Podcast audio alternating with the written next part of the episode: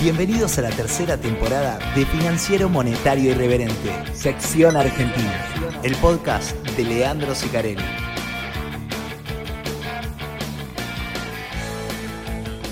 Bienvenidos, Ares, a el octavo episodio de la tercera temporada de FMI Podcast. Bien, hoy es un día especial porque aparte de no tener internet y estar ultra irreverente en la sección estadounidense, o sección internacional, pero hablé todo de Estados Unidos, me la pasé puteando. Una sección en donde yo cuido el público. Pues público de mercado, viste, gente de mesa, entonces, mirá, insulto. Acá como que vale todo, es una joda, esto está buenísimo, ¿no? El tema es el siguiente. Em, hoy vamos a volver, ya, nada, ya está, ya está. Duplicamos el público acá, o sea que nada, no quiero hablar más de de las campañas, de lo que vamos a hacer, de poner título marketing. Basta, no, no, volvamos, ya tenemos, ya está consolidado el público duplicado. No llegamos al top 10, probablemente no lleguemos, ya el, está en decaída, no sé cómo carajo lo mide, porque las escuchas están igual, pero no sé, en concreto no me importa, ya llegará, el objetivo está, lo haremos la temporada que viene. Estaba en la ducha, bañándome, me pasó lo de Alan Greenspan, yo les conté, presidente de la Reserva Federal, el chabón dice en su memoria, yo pensaba mucho en la ducha, aprovechaba en la ducha, como se duchaba solo, era el único lugar que estaba solo, podía pensar. Me pasa eso a veces. Y mm, nada más bizarro que estar en la ducha y pensar en Alan Greenspan, ¿no? Porque cuando estaba pensando decía, ah, el viejo puto este. Bueno, en concreto, eh, total, full irreverente hoy, ¿eh? Me cortaron Fivertel, así que voy a putear. Este es mi podcast. Por eso he rechazado guita para que me sponsoreen. Porque yo a todos los que me pidieron eso, digo, ¿sabes qué pasa? Yo en el podcast quiero poder, putear. No, pero no pasa nada, soy sponsor igual. No, no, no, porque yo me voy, a, me voy a ir a la mierda. ¿Me entendés? Por más que no lo haga, yo quiero sentir que tengo la posibilidad de irme a la mierda. Este es mi podcast, acá se putea, acá se dice cualquier cosa. Por eso le puse irreverente, hermano. Si no, le hubiese puesto otra cosa. ¿Entendés? ¿Qué carajo estaba diciendo? no le importa. No, estaba pensando, digo, ¿cómo puede ser que si cuando arrancaba esta temporada, yo dije, voy a dividir las secciones, porque Argentina tiene que andar un poco mejor, tiene que ser...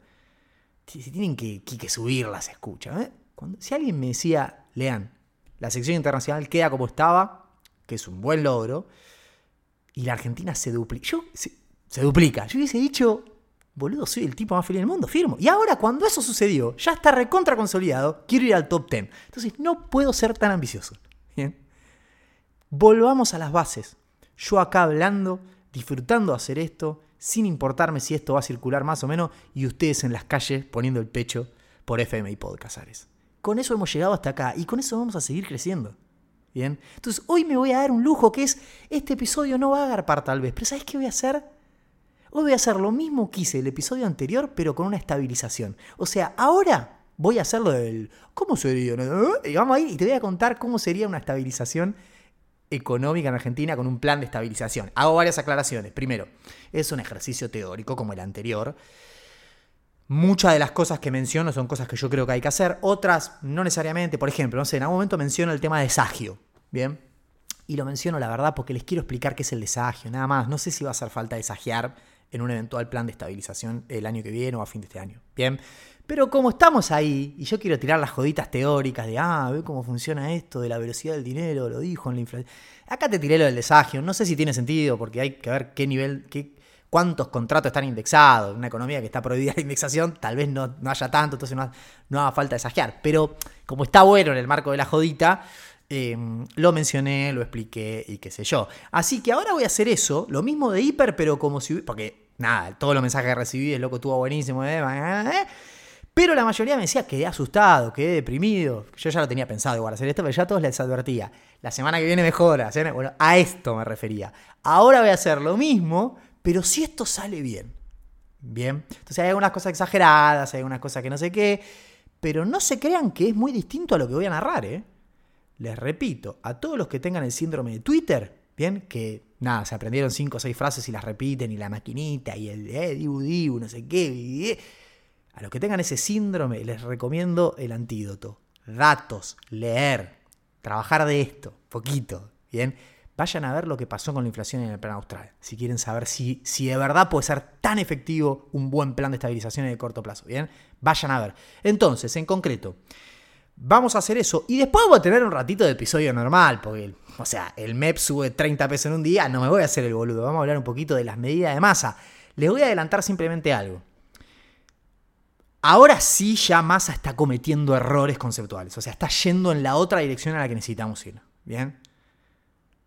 Y le torcieron la muñeca. Pero eso va a venir después de esto que sería, ¿cómo sería FMI Podcast en el marco de una estabilización?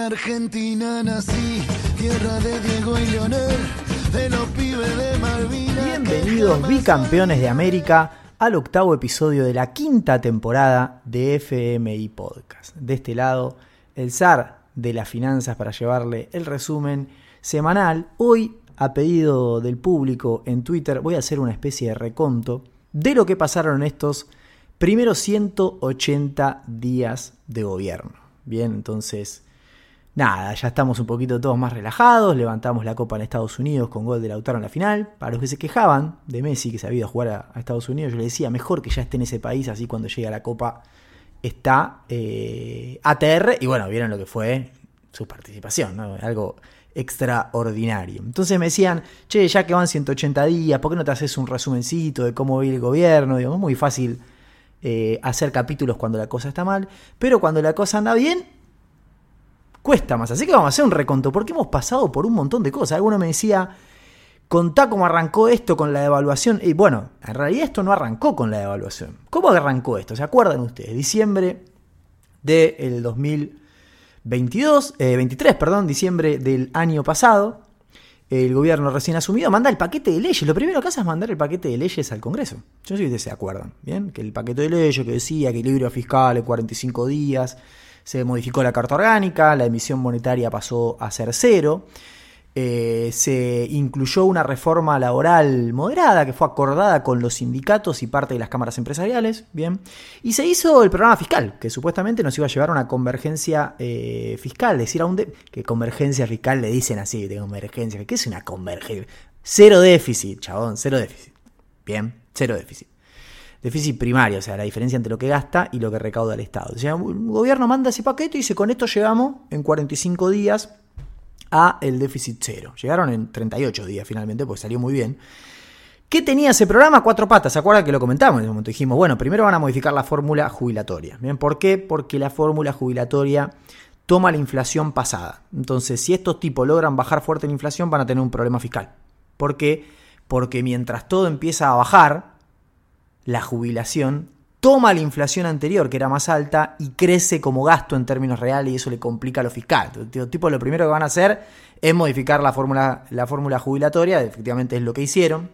Después aplicaron esta receta que yo llamé el Pay Go, lo saqué de Estados Unidos básicamente ese nombre, eh, que es que obviamente en los próximos eh, cuatro años de gobierno el Estado no puede eh, ampliar ninguna partida presupuestaria de gasto si no explica de dónde salen los recursos para financiarlo. Eso lo que hace es no mejora lo fiscal, sino que hacia adelante compromete que lo fiscal no va a empeorar. Bien. Después tuvimos la tercera pata, que fue el retiro masivo de subsidios, bien, que vino acompañado con el tarifazo que ahora después vamos a hablar, pero digo, retiro masivo de subsidios, lo único que en subsidios públicos es solo para las personas que cobran planes sociales, bien, eso mejoró muchísimo la, el margen eh, fiscal porque redujo muchísimo los gastos y muy contundentemente. Y después la cuarta pata fue el retiro de un sinfín de exenciones y regímenes especiales de jubilación, etc. Ahí eh, generó mucho, mucho problema. Recuerden que le hicieron una causa al ministro de Economía y demás porque eh, una de las cosas que hicieron es eximir, quitar la exención de ganancias que tienen los jueces. Bien, eso generó mucho revuelto, pero finalmente logramos que en este país todos estén pagando lo que corresponde. Sean jueces o no sean jueces, es una cosa de loco. Entonces, bueno, eh, ese, ese fue el primer gran paso. Digo, ahí, eso fue previo a la devaluación. Algunos se confunden. Es verdad que fueron eh, pocos días porque se resolvió todo muy rápido en el Congreso, algún que otro piedrazo en la plaza, piquete y demás, pero las leyes salieron, bien, y rápidamente el gobierno se hizo de, de una primer ancla estructural, llamémosle, ¿no? Como que ahí le garantizó a todo el mundo, miren que voy a déficit cero en el corto plazo, voy a dejar de emitir, tengo acordado con los empresarios del sindicato una reforma laboral. ¿Y qué otra cosa sumó? Que ahí me lo mencionaban en Twitter, no te olvides de lo del fondo. Sí, ahí sumó inmediatamente después de hacer eso el acuerdo con el Fondo Monetario Internacional, donde obviamente recalcularon todo, ¿bien? Se puso como precautoria la línea que faltaba hasta los 57 mil millones de dólares, son más o menos 10 mil millones de dólares que están ahí si los queremos usar, y se habilitaron casi 3 mil millones de dólares automáticamente por el Fondo de Resiliencia que Argentina le pidió al fondo y en tiempo récord el fondo para estas cosas, en tiempo récord, lo habilitó. Entonces ahí se hizo como un primer paquete estructural, ¿viste? Mandaron leyes al Congreso, acordaron con el fondo y dijeron, este va a ser el programa fiscal, así cierra en cero y no vamos a emitir más. Y esto pasa en 45 días. Ese fue como el primer shock estructural que tuvo. Después vino la evaluación. Bien. Ahí, si alguno se vaya a los diarios, revise los diarios y fíjese las fechas. Una vez que estuvo aprobado todo este paquete fiscal y monetario, vino lo que yo llamaría, porque mucha la evaluación. Bueno, también subieron salarios y tarifas. Digo, en realidad lo que se hizo ahí fue un reacomodamiento de precios relativos. Bien. Tuvimos una suba del tipo de cambio Vieron que si vos decís de evaluación, se devaluó 50%, en realidad técnicamente no es lo que sucedió. Bien. Porque si, el tipo de cambio sube 140%, decís se devaluó 140%, nada se puede evaluar más de 100 porque desaparece, básicamente.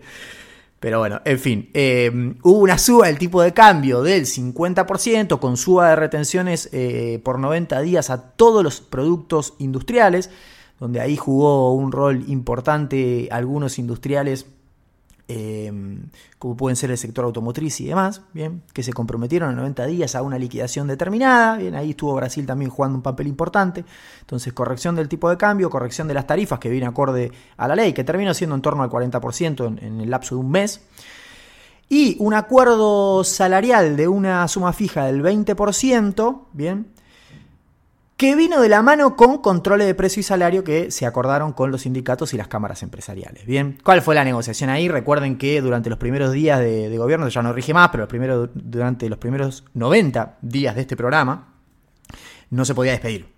Bien, entonces fue como una especie de, durante 90 días congelamos los salarios, bien, subimos 20 y lo congelamos, congelamos los precios, ¿y qué le das a los empresarios? Bueno, la reforma laboral, ¿y qué le das a los trabajadores? La ley de no despidos por 90 días.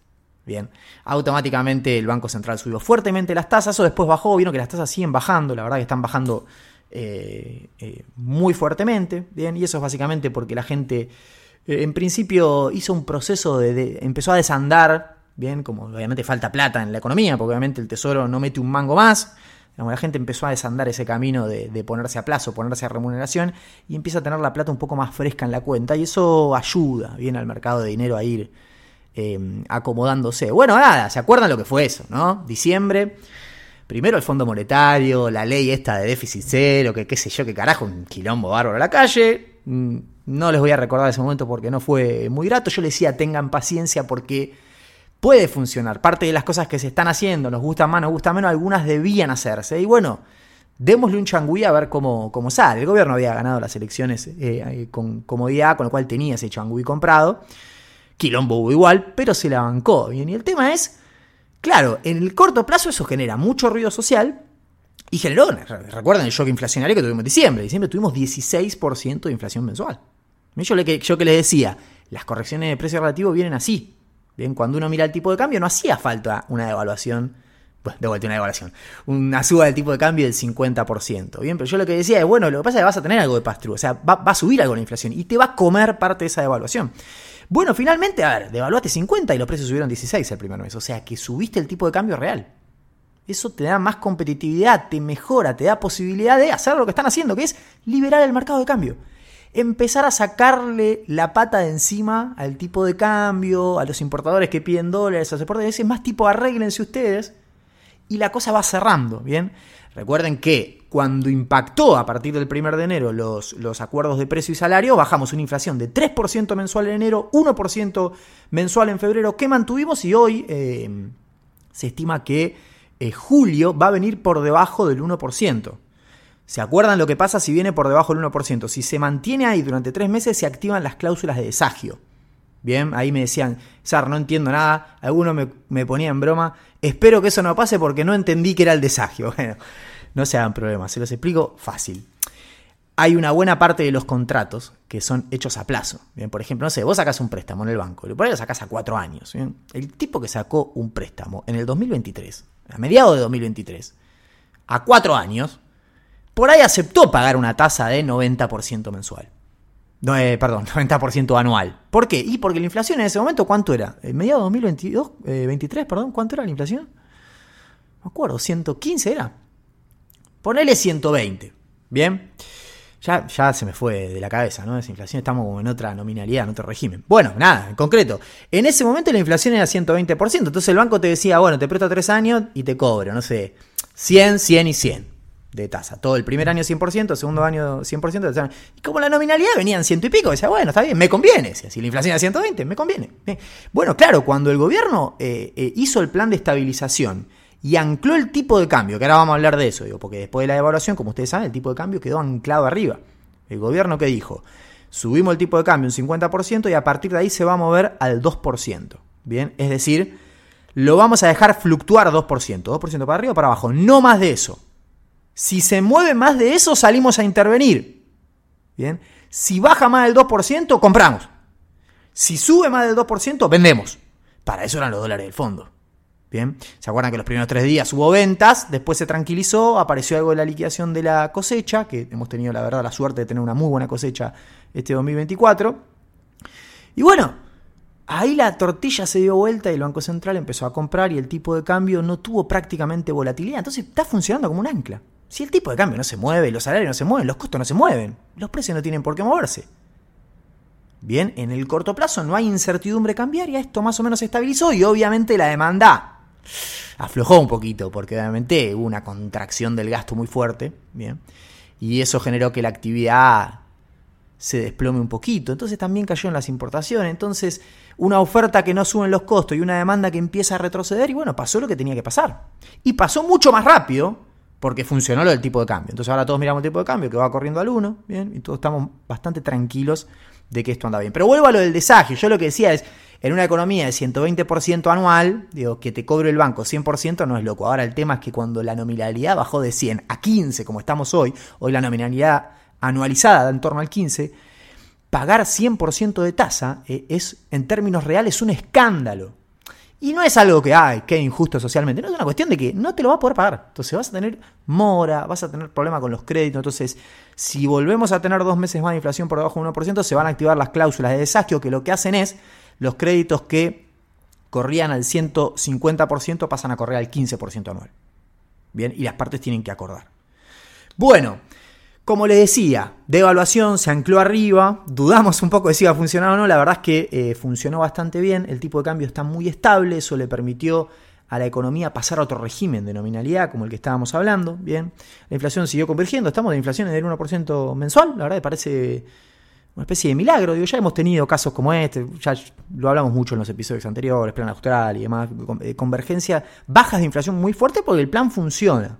Bien, porque el plan funciona. El gobierno en el último mes tuvo un superávit de caja de 115 mil millones de pesos, que ustedes saben que 115 mil millones de pesos no es absolutamente nada, pero bueno, es positivo. Bien, es positivo. Bien, la deuda flotante sigue estable, pero creo que el gobierno está muy preocupado en el déficit de caja, porque eso es lo que implica si vas a meter o no pesitos en la economía. Bien. El que compró dólar 800 se quiere cortar la pija, lo voy a decir así. Obviamente ya saben que ha sido cerrado el INADI y uno puede decir lo que quiere. Hoy en la actualidad, bueno, ayer escuchábamos al gobernador de Buenos Aires, Fernando Burlando, diciendo que se podían ir todos a la concha de su madre. Bueno, un poco eh, en parte eso, el que compró dólar a 800 se quiere cortar la pija, porque básicamente hay una convergencia entre los... Estoy con la palabra convergencia, ¿no? Hay una convergencia entre los dólares oficial, que pegó un salto y está estable, y el paralelo que se viene desplomando. Desplomando. Está bajando a 8 pesos por día y ya hemos comprobado de que no está siendo intervenido. Bien, no está siendo intervenido. Entonces, tuvimos un primer momento de paquete fiscal y monetario con leyes, Congreso, piedras. Leyes, Congreso, piedras. Después tuvimos, una vez que eso se aprobó, el shock de precios relativos, donde se cambiaron los precios relativos. Devaluación, tarifas y salarios. Bien. Y en el tema uno fue administrar. Una vez que pusiste todos los precios donde los querías, trataste de congelar todo. Dijiste 90 días donde no se toca nada, señores. Y funcionó. Funcionó de vuelta. Como ha funcionado muchas veces. Yo ya les dije que había que hacer esto, se hizo y funcionó, no porque yo sea un genio ni los que lo hicieron sean un genio, sino porque se ha estudiado y ya se ha hecho y ya ha funcionado. Bien, entonces, lo más importante viene ahora, en el cuarto pilar de esta estabilización. Porque la estabilización ya, ya sucedió y fue exitosa, porque tuvo la pata ortodoxa, porque tuvo la pata heterodoxa, porque tuvo el programa económico por atrás, porque tuvo la credibilidad, porque tuvo el apoyo de la sociedad, de los sindicatos, de las empresas y del Fondo Monetario. Bien, ahora me decía, no liberaron el cepo. Bueno, es un proceso gradual. Han sacado bastantes restricciones ya. En el MAE, por ejemplo, han sacado a los importadores un montón de restricciones. Han eliminado los parking, han eliminado los limitantes de nominales mensuales, han eliminado las diferencias por legislación, han eliminado las transferencias bancarias eh, cada vez que vos operás dólar MEP. Se han eliminado. Van de a poco, no pueden liberar todo de una. Pero como la convergencia fiscal ya está hecha, de a poco el gobierno se anima a ir soltando. Bien, y eso es lo que viene ahora. Eso es lo que viene ahora. Lo que viene ahora es, vos metiste las leyes, convenciste a todos, corregiste precio relativo y congelaste todo. Con ese congelamiento bajaste la nominalidad a 1% mensual. Un éxito. Ahora hay que ir desarmando todo ese camino. Los controles de precio y salario terminaron. Bien, y eso funcionó relativamente bien porque no vimos eh, grandes movimientos. Se siguen sacando regulaciones cambiarias y el mercado cambiario parece que sigue funcionando. Ahora, una de las cosas que se va a hacer es, obviamente, la banda de flotación que se le permite al tipo de cambio se va a ampliar al 4% en vez de al 2%. Algunos decían, pero eso, bueno, ¿cómo puede ser que se amplíe la banda? Es que lo que quiere el gobierno es que el tipo de cambio flote. El gobierno no quiere intervenir el tipo de cambio. Porque justamente lo que quiere hacer el gobierno de mediano plazo es liberar el cepo y terminar la unificación cambiaria. Bien, probablemente eso está programado para enero de 2025. Yo creo que pueden llegar, bien, hay que verlo, es lo que dijeron las autoridades. Básicamente van a intentar hacer la unificación con la colocación de deuda en los mercados internacionales que han anunciado, están trabajando para eso. Bueno, si la colocación sale bien, la unificación saldrá más cerca del oficial. Si la, si la colocación de deuda sale mal, la unificación saldrá más cerca del paralelo. Se juegan un pleno, pero la verdad es que llegan a ese intento de unificación con la macro ordenada, con los desequilibrios corregidos. Bien. Entonces, ¿Por qué más flotación? Porque la idea es que el tipo de cambio flote. Lo que no quiere hacer el gobierno es que pase de este régimen que tenemos, que varía 2, 2, 2, 2, 2 a algo que pueda volar 10% en un día. Dice, no, vamos a 4, de 4 a 6.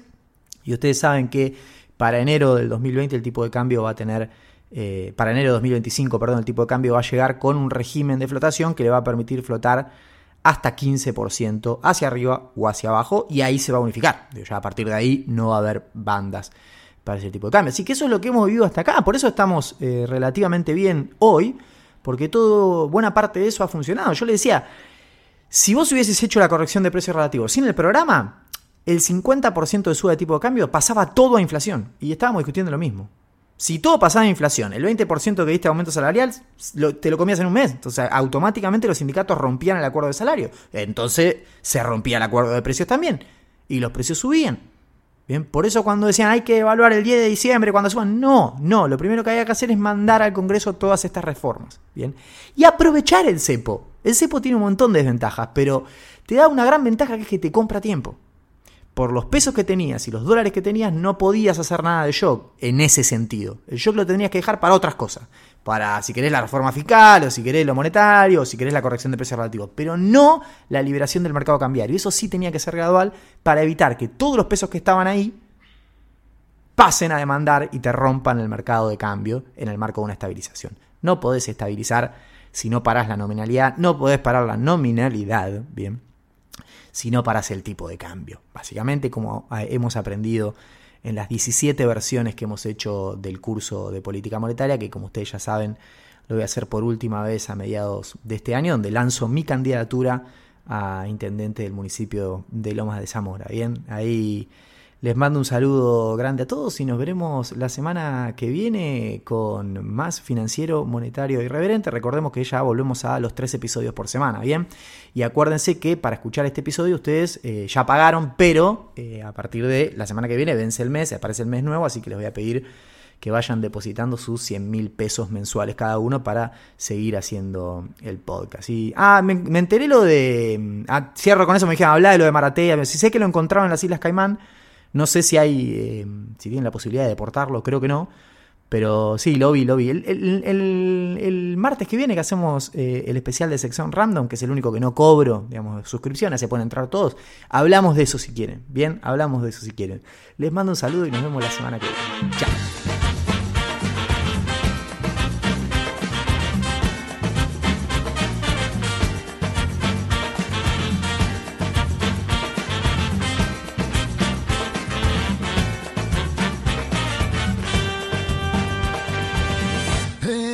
Argentina nací, tierra de Diego y Leonel, de los pibes de.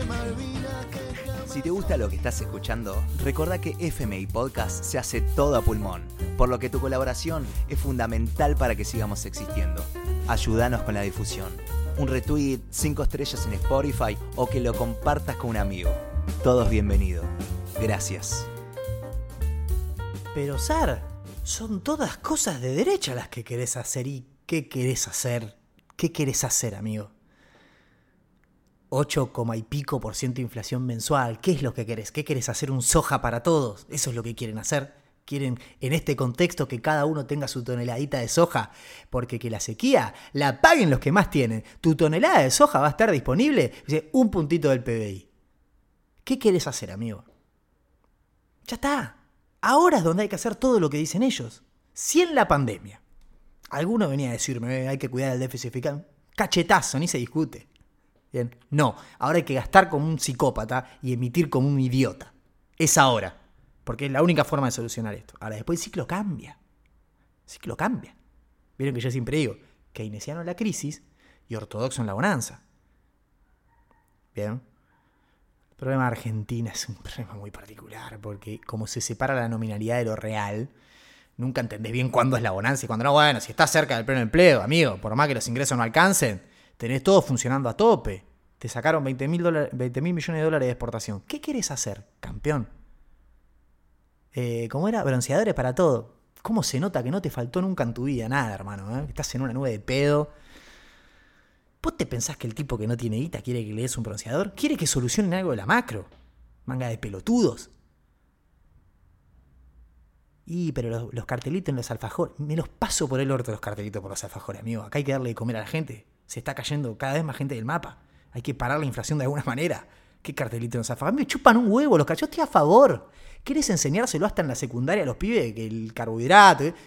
Te banco a muerte. Ahora, no puede ser que un gobierno en tres años no pueda solucionar nada meta gente en la pobreza, incluso generando empleo, lleve la inflación al 150% y la política de Estado sean los carteles los alfajores. El documento no binario. No se come eso, papá.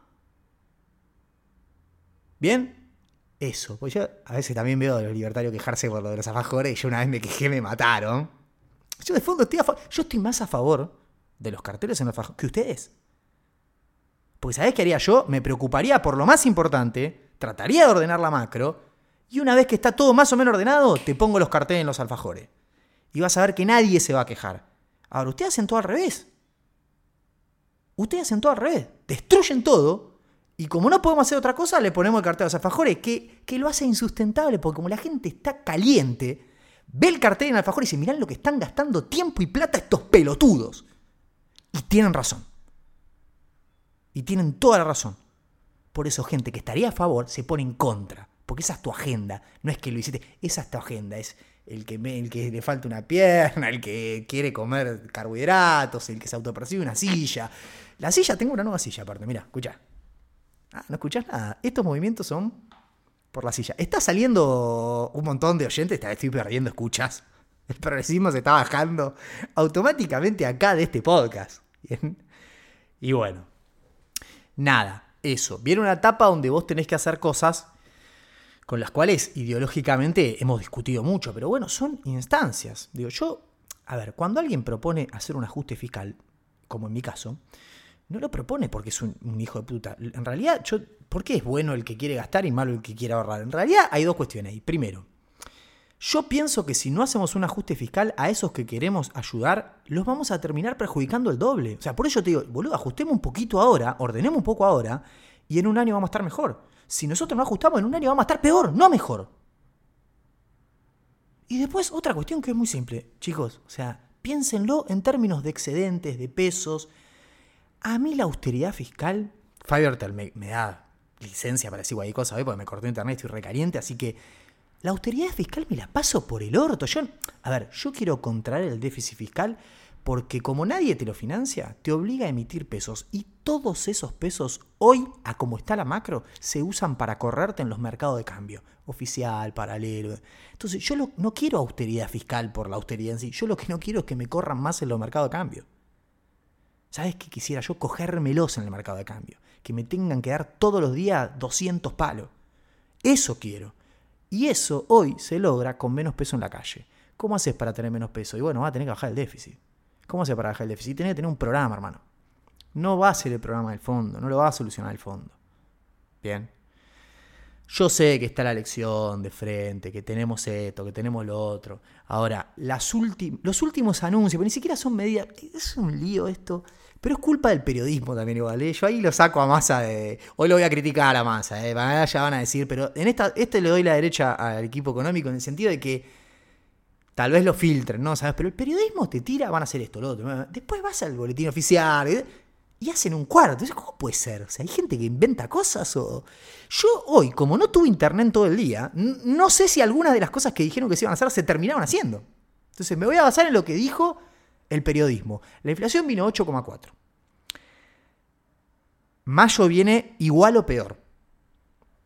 Entonces el gobierno tuvo que salir a hacer anuncios y tomar medidas. Bien. Y desnudó una importante falencia, bien, a la hora de armar esa medida. Las medidas son inconsistentes. Bien. Y las medidas profundizan los problemas. Bien. Por ende, se hacen poco creíbles. Por ende, en menos de una semana, entre que salió el dato, anunciaron las medidas, hoy buena parte de esas medidas están perdieron vigencia. Bien. Claro, el dato 8,4 para un político es tipo, tenés que salir a hacer algo. Ah, bueno, vamos a hacer un montón de cosas. Sí, bueno, pero si lo que haces no está bien, es peor.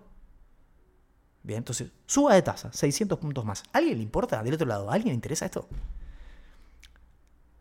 las LELIC y los plazos fijos van a tender a desarmarse acá las elecciones. Pongas la tasa que pongas. Y esa gente se va a dolarizar, pongas la tasa que pongas.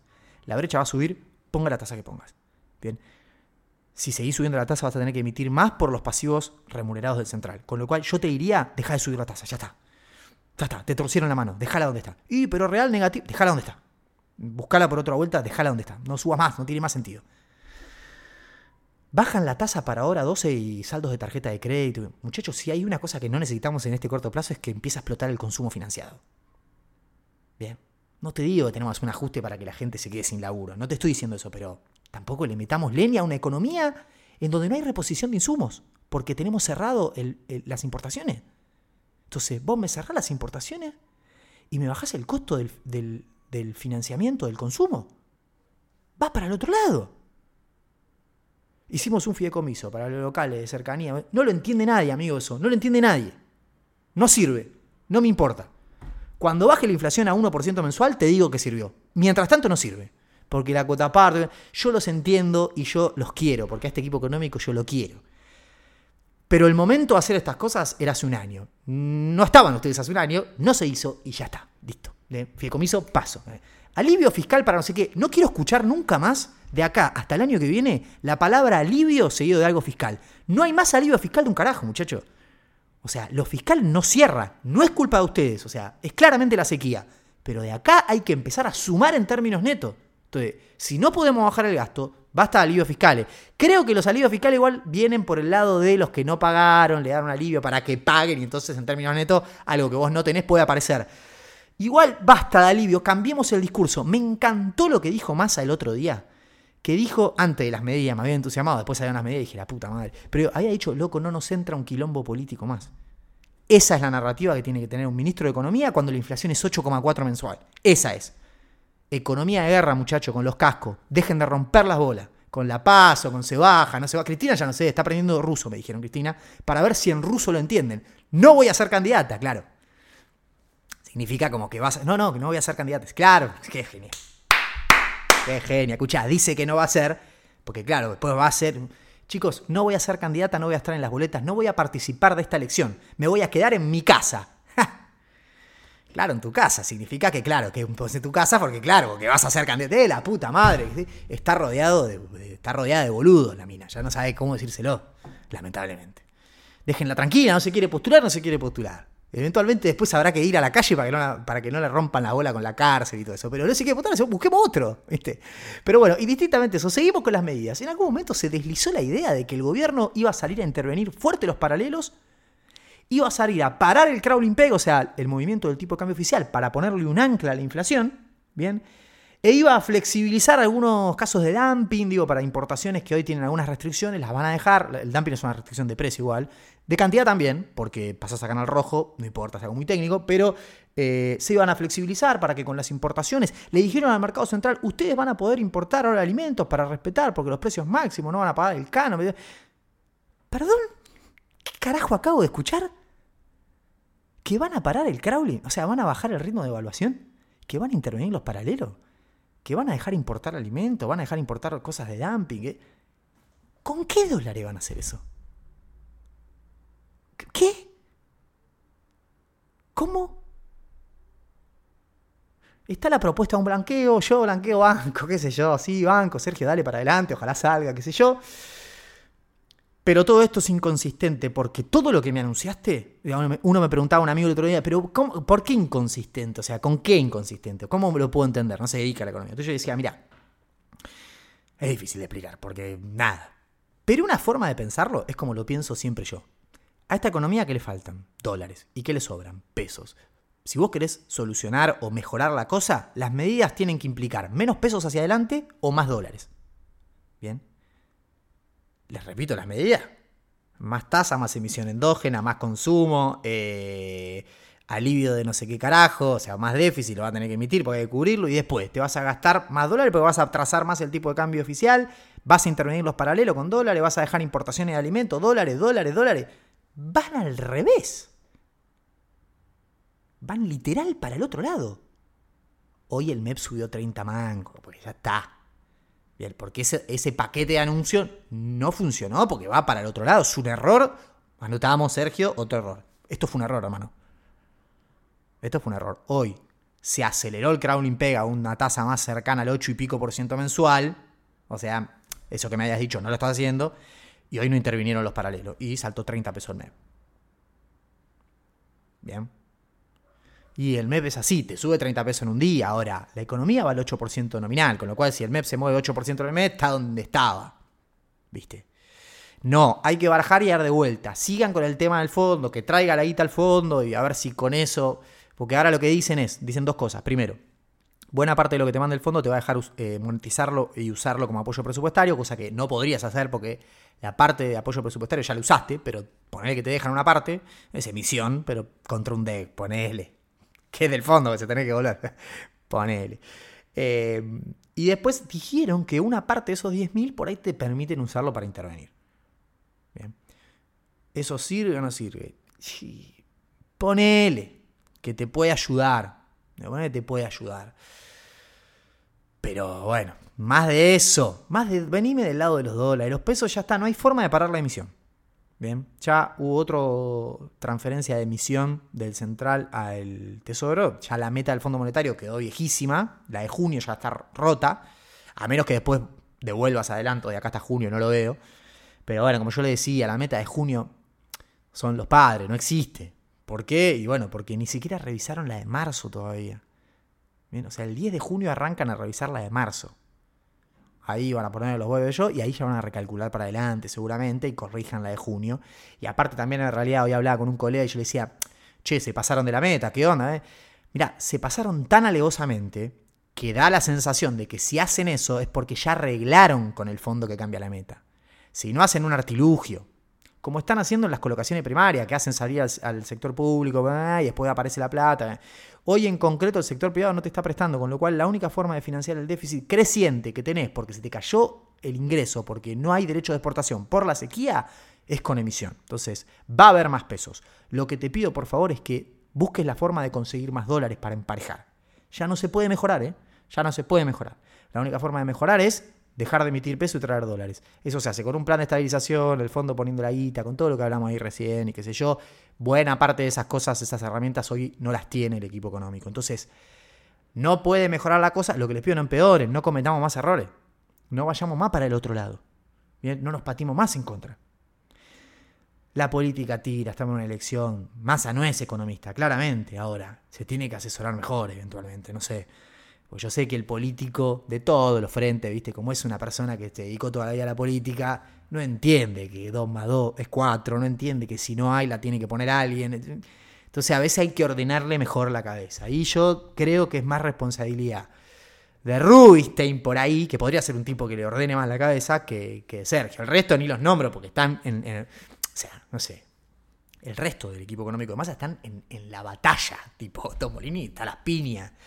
Eh, no sé, Clery a las piñas, Seti a las piñas. están en el día a día, pues están tratando de ir ordenando más o menos esto a como viene. Ahora, si en el medio vamos cometiendo errores, lo como viene es cada vez peor. O sea, ya ahora que nos tenemos que acostumbrar a un 8 mensual, yo quisiera que no. Yo quisiera que no. Para que eso suceda necesitamos tener en la cabeza presente siempre el tema que para mejorar esto necesitamos más dólares y menos pesos. Finalmente, para cerrar, el dólar soja algo empezó a caminar. No solo la liquidación empezó a subir, no solo el central empezó a quedar 50 palos por día y ahora ya no interviene más en el, en el y el cable, que eso es bueno, sino que aguas arriba ya estamos en 200.000, 300.000 toneladas por día. Bien, el precio de la soja en Chicago empieza a recortar y los gringos dicen, che, ya está abajo de 500 dólares. Che, es ahora. Y empezó a mejorar. Entonces, tenés una vía ahí para ir mejorando las cosas. Trabajás sobre el universo pesos. Fíjate qué podés hacer. Todo lo que puedas traer de dólares extra, buenísimo. Pero digo, es por ahí. No es, no es por lo que hicimos esta semana. No es por ahí. Y no lo digo yo, lo dicen los precios. Ya se corrigió todo. Y en buena parte de los lugares donde dijiste que ibas a hacer algo, tuviste que abandonar. Bien. Entonces, sigamos intentando por los lugares que son. Bien. Oh, que termina re tranquilo, ¿no? Arranqué, tipo, me, los garcho a todo y al final, no, bueno, tratemos de construir. Y bueno, que yo a Sergio lo quiero. ¿Qué querés que te diga? Te voy a mentir, no te miento más, ya está. A mí no me importa, ya en las escuchas, está, ya está. Estos últimos dos episodios que me quedan a partir del que viene, va a ser así. Yo a Sergio lo quiero, la verdad te digo lo quiero y lo banco. Lo banco a él y banco a su equipo. Eh, así que bueno, ojalá que les vaya bárbaro. Aparte que nos vaya bien a todos. Bueno, Nada, los quiero mucho. Nos vemos la semana que viene. Besos, chao.